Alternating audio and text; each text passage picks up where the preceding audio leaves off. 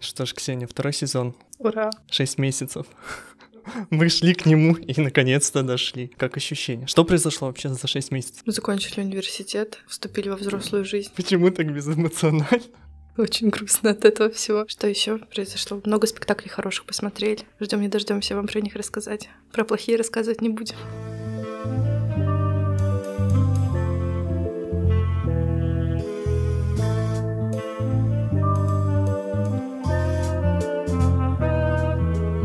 За 9 выпусков первого сезона мы наговорили всякого хорошего. Ну и кринжа тоже навалили, так сказать. Отборного. Особенно про актеров. Да. Мы решили начать э, наш второй сезон с бумеранга, который нам прилетел в затылок. Так что кстати, впервые у нас вообще гость в подкасте. Да и не кто. Не абы кто. Не абы кто. А человек, который тут, ну, чаще Библии Иисуса Христа появлялся, наверное. В общем, представляю нашего гостя, актер Республиканского театра белорусской драматургии Александр Никоненко. Да, всем здравствуйте всем. Мы не хотели ничего плохого сказать, на самом деле. Сказали. И ничего не подразумевали, но мы, так сказать, выбрали все, что там говорили про актеров и наши размышления какие-то, какие-то наши выводы. Хотим их обсудить. Наговорили много, ну, такого странного. Ты готов? Ребята, я готов ко всему. Во-первых, спасибо, что меня позвали. Я очень долго ждал этого. И поздравляю вас с новым сезоном.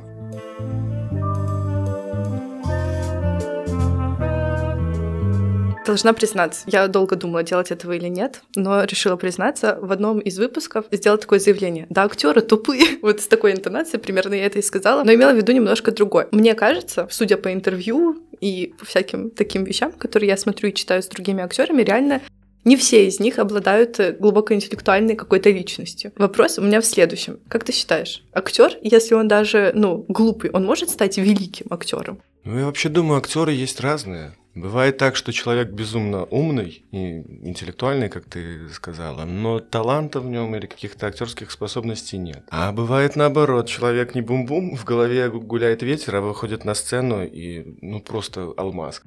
А актер вообще должен, конечно, быть очень умным человеком. Очень насмотренным. Ну, не знаю, я просто я разговаривала с режиссером белорусским, Кирилл Халецкий, и он возмущался мне очень много и активно про то, почему интервью все про Барби дает Марго Робби, потому что она тупая.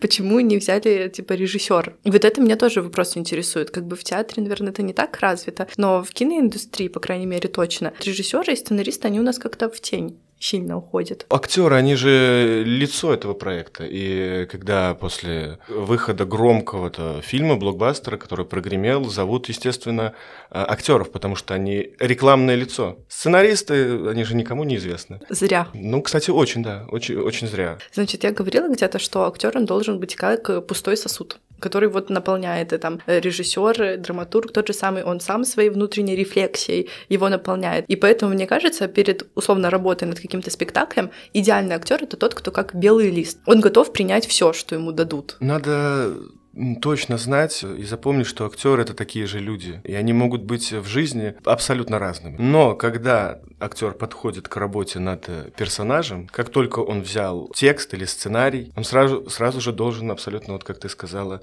очиститься. Ну, это мои мысли, это я думаю, как актер должен работать. Он должен сразу очиститься и превратиться действительно в пустой сосуд. Потому что актер это уже он не актер, это уже не Саша Никоненко, который держит в руках текст, слушает режиссера, читает. Это уже предтеча нового персонажа, которого он потом покажет на сцене со своей историей, со своей пр- проблематикой. Тебе приходилось играть героев, которые очень сильно на тебя похожи? Были персонажи, которые мне очень легко давались, потому что я знаю, что «О, это же я!» Кто? Максим из Сережи. Вот когда мы репетировали, такой, там у меня все совпало. И я тогда и студентом был еще, таким же балагуром в академии, и комната у меня была 408, а у нас 406, один в один. И характер у меня такой же был, как у, у Максима. Это, эта роль легко далась. Были персонажи, которые вообще на меня не похожи никак. И здесь уже приходилось вот этот сосуд пустой, и приходилось себя переламывать, приходилось искать в себе то, что никогда у меня не проявлялось. Как это сделать? Как... Я же не злой человек. А надо вот показать э, человека в состоянии животного. Как это сделать? Какой вот э, самый такой тяжелый был персонаж? Это альпийская баллада у меня самый тяжелый. И, наверное, Корней. Это роль э, Пацука, тоже абсолютно так мне не свойственно. Ну, приходилось переламывать, и вообще этот процесс, он очень интересный когда ты и твой персонаж абсолютно два разных человека. Роль на сопротивление у нас это называется.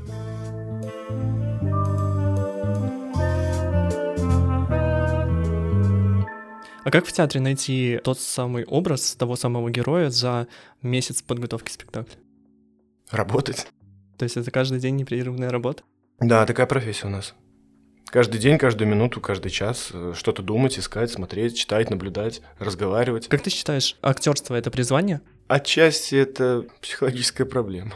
То есть на актерский факультет идут те, кто кому стоило бы через кабинет психотерапевта? Да нет, я, наверное, шучу. Ну, нам бы всем не мешало хоть раз иногда ходить к психиатрам или к психологам. Это, безусловно, ну, во-первых, это талант, который от природы. Есть такие актеры, которые, когда они в академии учились, преподаватели говорили, нам и учить не надо было их. Второе — это тупо интерес.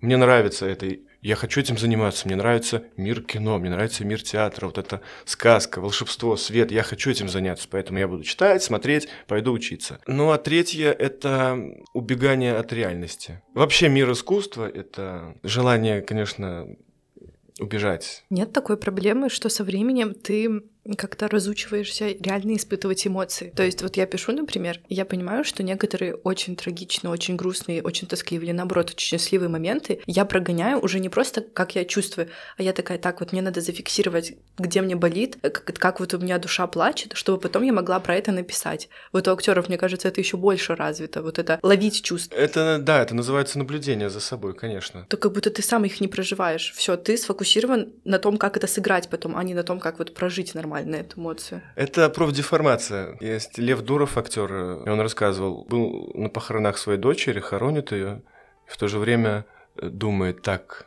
а ноги у меня замерзли. Он, э, да, он, конечно, он испытывает все эмоции, которые свойственны этому процессу.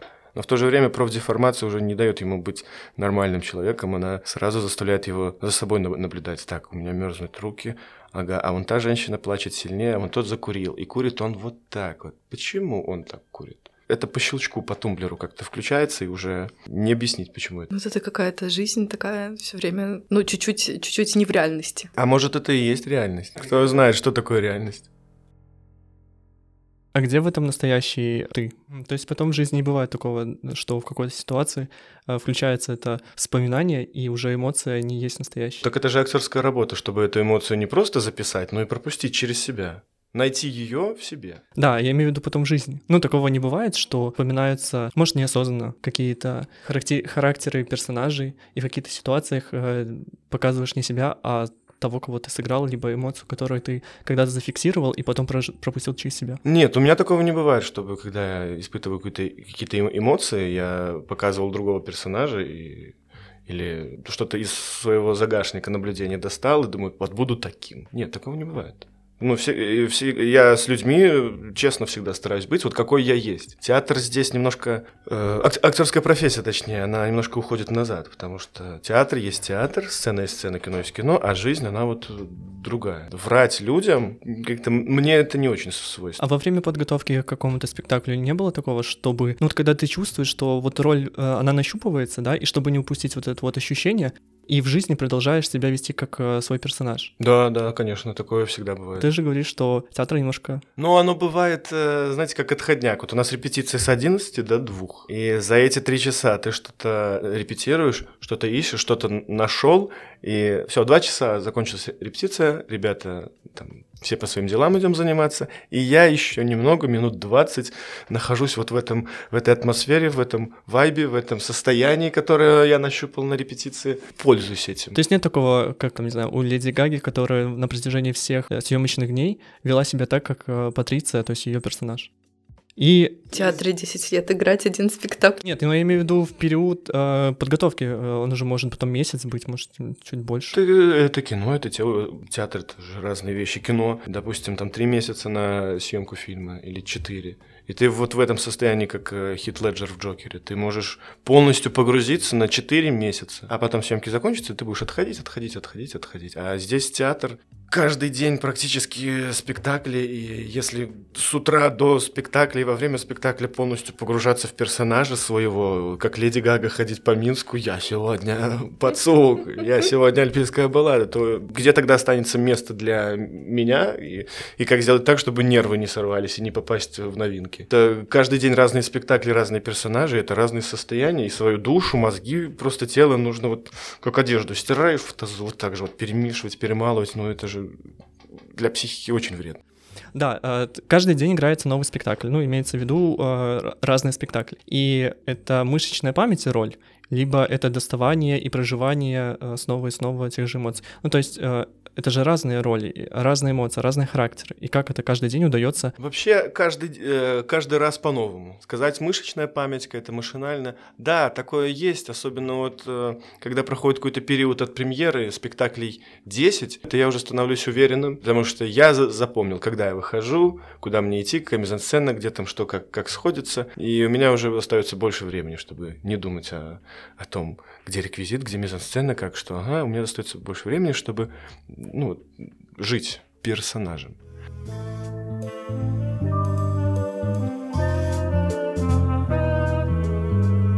Каждый спектакль это проживание роли заново. Тяжело. Да. Ну, как тяжело, это уже, раб... легко. это уже это же работа наша. Мы этому учимся. Можно со временем, вот опять же, отыграв там 10, 20, 100 спектаклей, просто вдруг потерять героя. Да можно просто, отыграв около 100 спектаклей, можно просто забыть текст. Вот так вот, по щелчку. Думаю, никогда не было, и вот, и вот опять. Ну, текст забыть, это ладно, это такое вот э, физическое что-то. А вот просто вдруг ты понимал, понимал, понимал, как играть, и да, тут не можно, получается. можно так долгое время играть персонажа, а потом понять, что он от тебя отдаляется, и у тебя ничего не получается. У меня вот такая история как раз э, сейчас с коллегой с острова Инишман. Что-то я чувствую, что я немного вру себе и зрителям. Но это, это знаете, это уже мое самокопание, потому что то, что меня волновало и болело раньше, вот года два назад, когда мы делали. Сейчас оно уже все успокоилось, не болит и не заставляет меня переживать. Вот этих вот болячках и проблемах тогда я и строил этот образ. И сейчас, видимо, мне нужно сесть и заново этого персонажа перебрать, передумать. Ну вот я и хотел э, дополнить, что не есть ли это просто взросление персонажа? Это не взросление персонажа, это взросление актера как человека. Персонажи — это часть актера. Как личности. Ну и наоборот. А, ну, знаете, персонаж — это запломбированная система. Типа как драматург написал, так оно и должно быть. Ну да, и вот и в этой пьесе драматург и уже потом и режиссер зафиксировали основные пункты его боли, его переживаний, преград, побед, эмоций. И дальше этого никуда нельзя отходить. Вот того, что тебе дал э, драматург. А это плохо, если ты это идешь? Да, это будет уже не то, что закладывал драматург и закладывал режиссер. Это уже начнется актерская своеволие, а актер не может быть своевольным. Но не всегда же э, в спектакле в итоге остается все то, что написал драматург. То есть это уже изменение ну, один. Ну, бывает, можно из э, пьесы какие-то слова убрать, какие-то предложения, которые не несут какого-то такого информационного. А не было такого, что э, персонажи менялись? Вот э, есть пьеса, там один персонаж, ну, условно, его какое-то поведение, а в спектакле вы с режиссером приходили к тому, что нужно немножко его по-другому показать. Ну, так это же нормальная абсолютно практика для режиссеров различных. Когда, когда можно какую-то смиренную девочку из, Ост- из Островского сделать просто какой-то дьяволицей. А в пьесе она прописана как милая, прекрасная такая невинная девочка. А с точки зрения режиссера какого-нибудь, Коршуноваса, допустим, она будет просто оторвой. Тогда в чем минус, если э, спустя там 6 лет игры, ну ладно, 6 лет много сказал, может э, года 3 игры э, одного и того же спектакля, спектакля актер э, немного в эмоциях и подаче отойдет от того, что было на премьере? Сломается конструкция, которая была заложена режиссером, актерской командой, ну, друг, другими актерами, драматургом.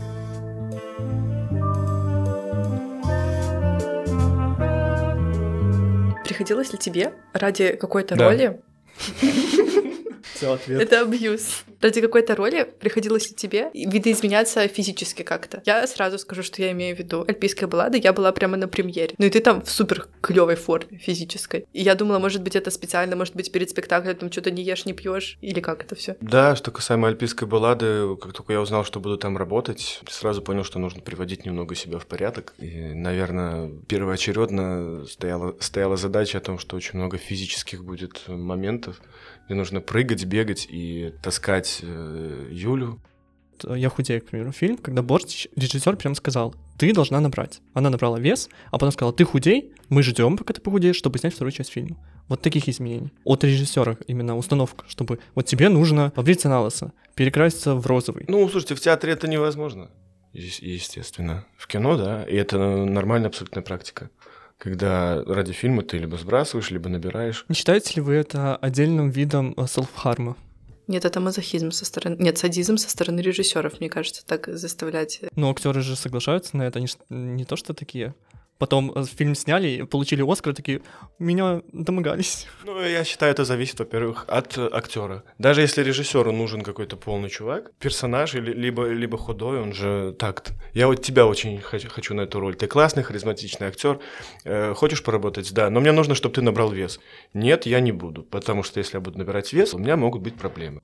А есть такие актеры, которые спокойно на это идут, и это их личный выбор. А, да, в «Голодных играх» Дженнифер Лоуренс, ну там и же Кейтни Севердин, она худ худющая, типа она не доедает и всякое такое. А Дженнифер Лоуренс, ну она стройная, но не прям тощая. И вот она сказала, как бы я не буду худеть ради фильма. Пусть девочки видят, что ну вот такая Кейтни Севердин.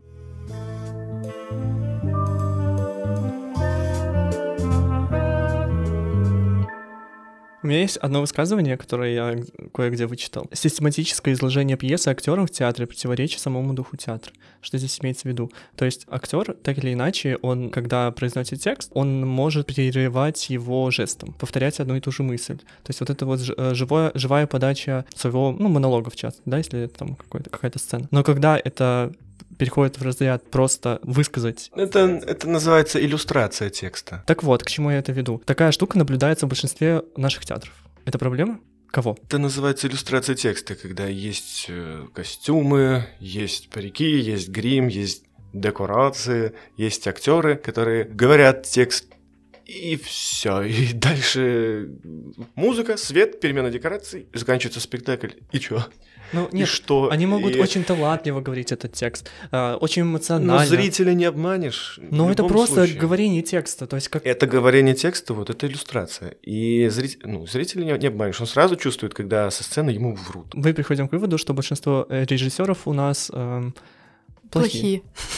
Нет, к такому выводу мы не приходим. Это мы я приходим, ты можешь не я приходить. ничего не сказал про, во-первых, про наших режиссеров белорусских и то, что их очень много. Плохих я такого не говорил. Нет, ну бывают такие случаи, бывают. Но знаете, еще хочется сказать очень интересную вещь. Уровень зрителя. Знаете, мы можем говорить очень много про актеров, которые не донесли, про режиссеров, которые плохо поставили. И, может быть, будем правы. Но есть еще уровень нашей насмотренности, уровень наших знаний, уровень книг, которые мы читаем, и количество спектаклей, которые мы не просто посмотрели, но и проанализировали. Это вот, как говорят, культура — это не количество прочитанных, а количество понятых. И вот то же самое здесь в, в театре. И я сам э, себя ловил на таком моменте, что я пришел, говорю, мне не понравилось. А ты хоть что-то понял? Я такой, а я ничего не понял. А почему не понял? Потому что я мало знаю. Потому что у меня нет опыта. И вот и приходилось э, себя уже потом поднатаскивать. Немножко останавливаться не только на оценке спектакля, но и оценке себя как зрителя. Вот возвращаясь э, к тому, что ты сказал, в этой же книжке все было написано, правда, говорилось э, про время 50-60-е, наверное, года прошлого века. Заполненные залы, это говорит о том, что театр э, угнетается. Театр идет на поводу у зрителя, то есть на коммерции. Такого сейчас нет. Что это за книжка? Сжечь ее. Нет, это неправда. Ну а как же? Почему, если заполненные залы, то это коммерция все на зрителя, чтобы бабки рубить? Нет, а когда театр классный, когда нравится, когда классные качественные спектакли там идут, и актеры тоже, и режиссеры там неповторимые. И зритель хочет идти на них, потому, ну как то есть, если это какой-то спектакль э, супер про искусство, там столько метафор, аллюзий, но у нас же до сих пор э, есть такие театры, где нет интересных спектаклей, а есть вот такие ну, вторичные. Но люди туда ходят.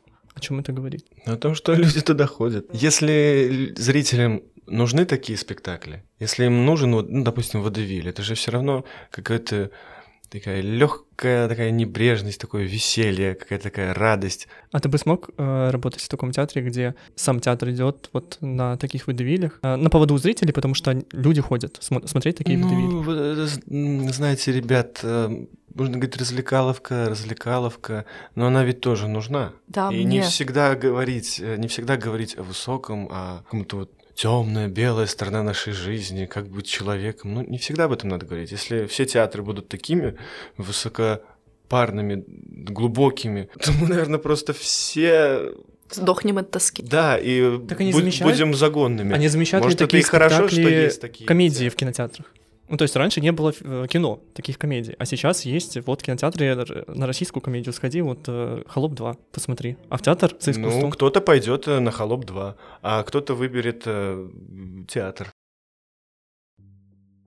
Да, мы с Колей ходили на Джейн Эйр в музыкальный театр, и Коле вообще не понравился. Он Ну, Неправда. У меня есть э, вопросы к, этой, к этому мюзиклу. Что это? Не знаю, мюзикл, не мюзикл. Поют под фанеру, а я заплатил 20 рублей. Я меня. со всем этим согласна. Все его претензии я понимаю. Но это вот ощущение любовного романа. Ну просто, ну все клево, все прекрасно. Чувствуешь себя вдохновленно, легко. Да, мыслей нет каких-то глубоких, но это просто хорошо проведенное время. Да, так и театр и для этого тоже существует. Вот. Для легкости. Для... А ты в поисках глубинного смысла находишь. Так подожди. Ну Так, э, просто... Это классно, но и не всегда нужно вот что-то копать. Допустим, в Водевиле. Т- Адамова жарта у нас есть, допустим. Это легкая вообще комедия. Абсолютно легкая. Там что-то глубокого. Да, я смотрел в 14 лет, вообще зашло. Глубокого искать нельзя, потому что его там как бы нет. Мы это, найдем. это абсолютно легкая, смешная, веселая, колоритная белорусская такая м, комедия про черта, какую-то бабу и любящую пару. И зритель приходит туда просто отдохнуть, посмеяться. И мы, актеры, тоже вместе с ними как-то вот разряжаемся, отдыхаем, выпускаем пар э, через смех. И... Так а потом мы говорим, почему молодежь не ходит в театр. Потому что они считают, что театр это вот такие водевили. А я вот тебе скажу, что и молодежь хо- ходит на, э, вот, допустим, дамы жарт. И на водевиле тоже ходят. Ходят, ходят, ходят. Просто э, у каждого разные потребности. И театр, он тоже должен быть многогранным.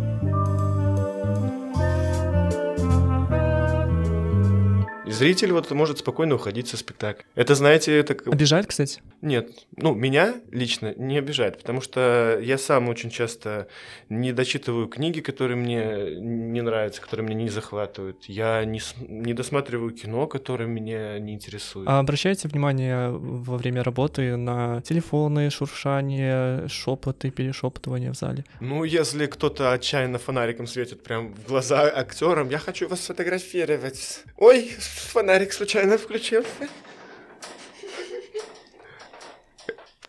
Это, это, это злые зрители ломятся. Да. Вот. и, ну, конечно, ты это вольно-невольно замечаешь периферическим зрением.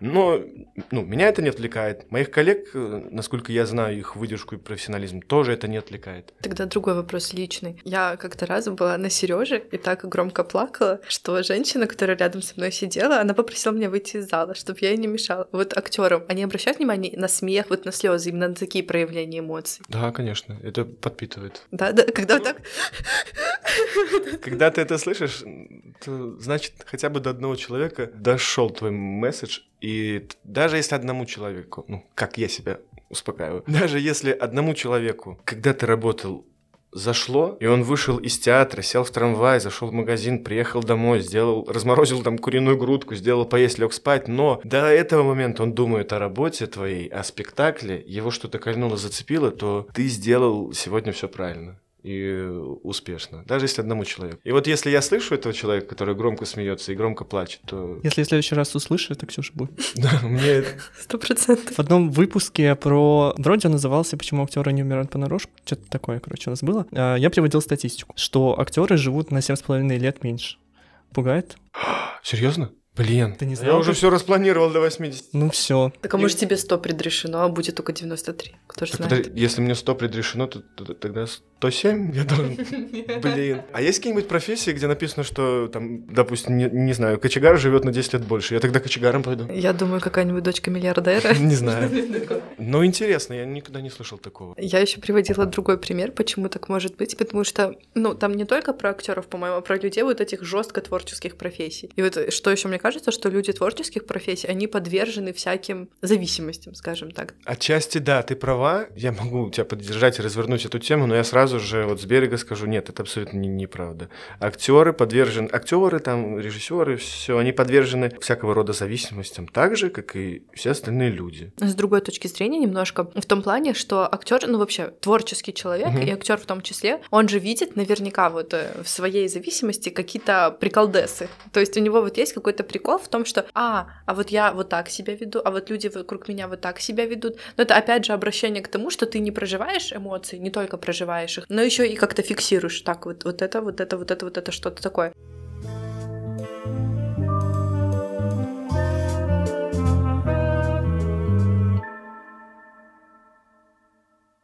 Hello, hello! Это прямое включение из монтажной комнаты. Дальше речь пойдет про премьеру Евгения Корняга и Екатерины Аверковой Заболотте. Так, ну еще мы хотели поговорить про предстоящую премьеру. Так вот, у меня, кстати, созрел вопрос. Вот я думал,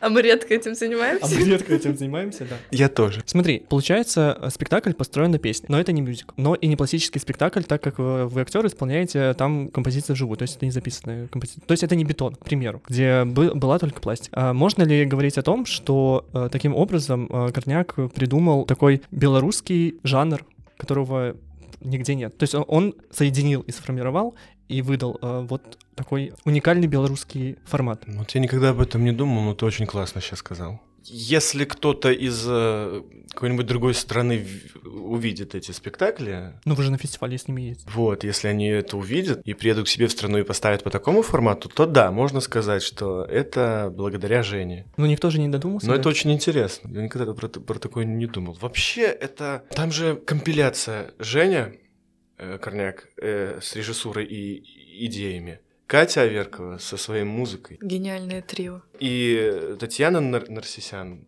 с сценографией. Каждая эта работа по отдельности — это уже своего рода шедевр. Это уже абсолютно самостоятельно классное произведение искусства. Ну, я считаю, что это вот большая удача, большое счастье для э, Беларуси, для белорусского народа, белорусской памяти, то, что сошлись вместе. Первый спектакль был про свадьбу. Да. Второй про рождение. Рождение. Третий про смерть. Да. Расскажи что-нибудь, инсайды какие-нибудь нам. Во-первых, я когда пришел в театр, это был 19 год. И я застал момент, когда репетировали «Шлюп с ветром». А я очень люблю белорусские песни. Народные, фольклорные, вот как э, аутентичные песнопения бабушки, дедушки, когда пели.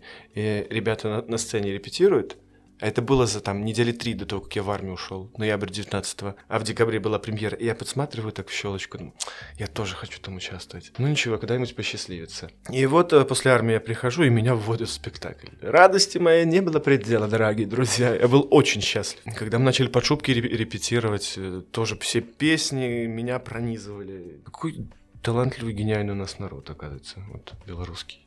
И сейчас мы делаем про смерть я не могу оторваться ни от песен, ни от песен Кати, ни от мыслей Жени, ни от э, решения сцены Татьяны, что они придумали. Это... Мы увидим воду, да? Да вы много чего увидите. Знаю, вы увидите прекрасный белый снег. Снег. Я знала, что будет белый. Я тебе говорила, что будет белый. Я знаю, что это будет очень мило и очень трогательно. Да, но умирают обычно миленько. Я думала вот что, что если бы создали на каком-нибудь Spotify или Яндекс Музыке плейлист с песнями, со «Шлюба с ветром», «Подшупаки» вот сейчас «За болоте», то было бы вообще просто супер. Ну, о спектаклях э, вообще заранее как бы не очень я люблю говорить, да и вообще не... Суеверный? Не, нет, не суеверный, ну просто вот такая традиция какая-то. А если сценарий упадет? Нужно садиться. Э, я не суеверный человек, мне... Я его просто подниму и пойду дальше работать а не создавать проблемы себе и сценарию. Такой вопрос про предыдущие, про подшубки те же самые и про шлюп с ветром, ну, особенно про подшубки. Но у меня бытовой вопрос, как обычно, я тут покринжу. Вот не, не, было, не было какого-то, знаешь, задето может быть, тщеславие или чего-то такого из-за того, что не было видно лиц. То есть вот такая работа проделана, ты вот так отдаешься сцене, а твоего лица не видно. Если актер идет на сцену или в кино ради своих тщеславных историй, своей гордыни, дайте-ка я покажу, давайте несите мне цветы, то это не актер. Я считаю, такого актера сразу нужно метлой выгонять из театра. Это не про театр, это не про искусство тогда, если тебе ну, ну нужно внимание со сцены. Подожди, но мне кажется, что каждая профессия вот такая, где ты стоишь на сцене, это все равно немножко связано с тщеславием тщеславием, потому что ты питаешься, по сути, вот любовью там или горем, или чем-то, какими-то эмоциями, которыми ты наполняешь зал. То есть, мне кажется, совсем без тщеславия человек бы просто никогда не вышел на сцену, он бы даже не задумался об этом. Ну вот у каждого актера свои задачи, зачем он выходит на, на сцену. Для чего? Для решения каких-то психологических проблем, э, может, э, из-за природного дара, как я уже говорил, либо из-за из тщеславия.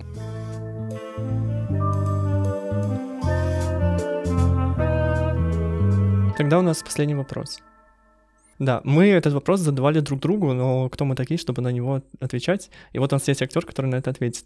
Может ли актер быть счастливым? Ты счастлив? Да, конечно.